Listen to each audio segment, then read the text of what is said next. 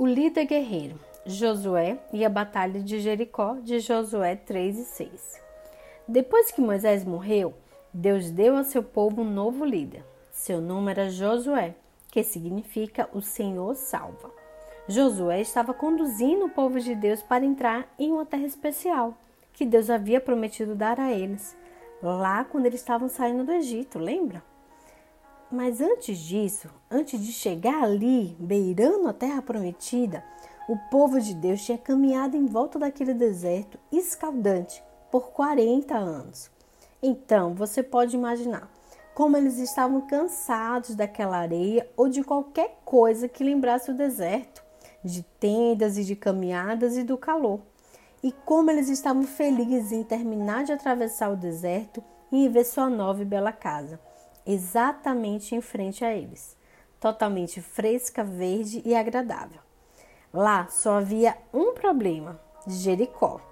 Jericó era uma cidade, mas não era apenas uma, uma cidade qualquer. Era uma fortaleza e parava qualquer um que caminhasse em direção para entrar na terra. O povo olhou para Jericó, para aquelas enormes, gigantes e assustadoras paredes em volta dela para aquelas plataformas altas, para os portões de ferro pesados e fechados, e olharam uns para os outros. Como vamos fazer isso? Para você ter uma ideia, a muralha de Jericó, o muro de Jericó, cabia dois carros, um do lado do outro. Claro, naquele tempo não tinha carro, mas caberiam duas carroças com todo o seu aparato. Eram muito grandes, muito fortes.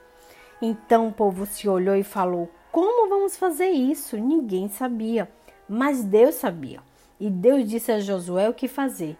Mas Josué deve ter ficado surpreso, porque foi um plano de batalha realmente muito estranho, muito diferente. Então, Deus fez uma promessa para o seu povo: Eu sempre estarei com vocês, eu nunca os deixarei. Se vocês fizerem o que eu digo, suas vidas na nova terra serão felizes e todas as coisas irão bem. Então Josué juntou o seu exército. Eles tinham espadas, lanças e escudos. Eles estavam prontos para lutar. Mas o plano não era sobre lutar, era sobre confiar e fazer o que Deus disse. O exército de Josué foi marchando, marchando, marchando em volta da cidade dia após dia, um dia após o outro.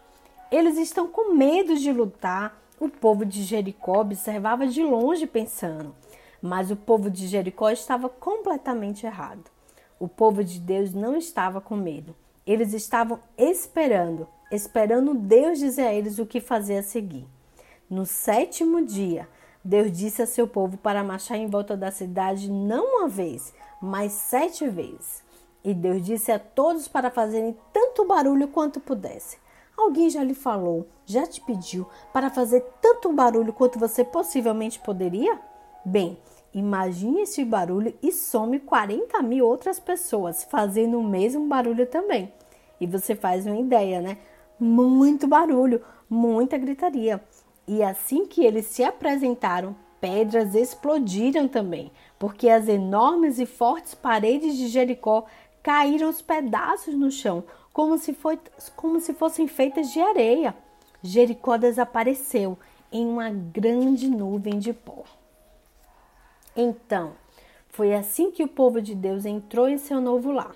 E eles não tiveram que lutar para entrar, eles tiveram apenas que marchar e confiar em Deus. Josué disse: Deus nos trouxe com segurança para cá. Agora vocês farão o que ele disser? Todos disseram: Nós prometemos. Só Deus pode fazer seus corações felizes.